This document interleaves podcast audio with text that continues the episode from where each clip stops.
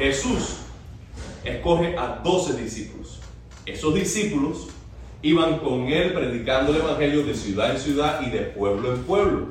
Pueblos grandes y pequeños, aldeas y ciudades. Iban ellos anunciando el Evangelio del reino, anunciando el perdón de pecados por medio de la fe y el arrepentimiento, sanaban los enfermos, liberaban los demonios y pregonaban el año.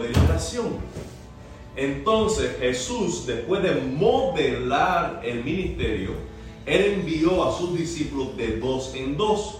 Y ellos regresaron llenos de gozo, porque pudieron hacer en el nombre de Jesús lo que Jesús hacía.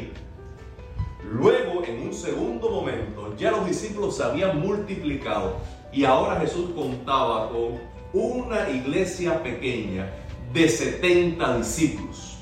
Todos eran discípulos, todos eran comisionados y todos hacían lo que los doce hacían, que a su vez Jesús hacía.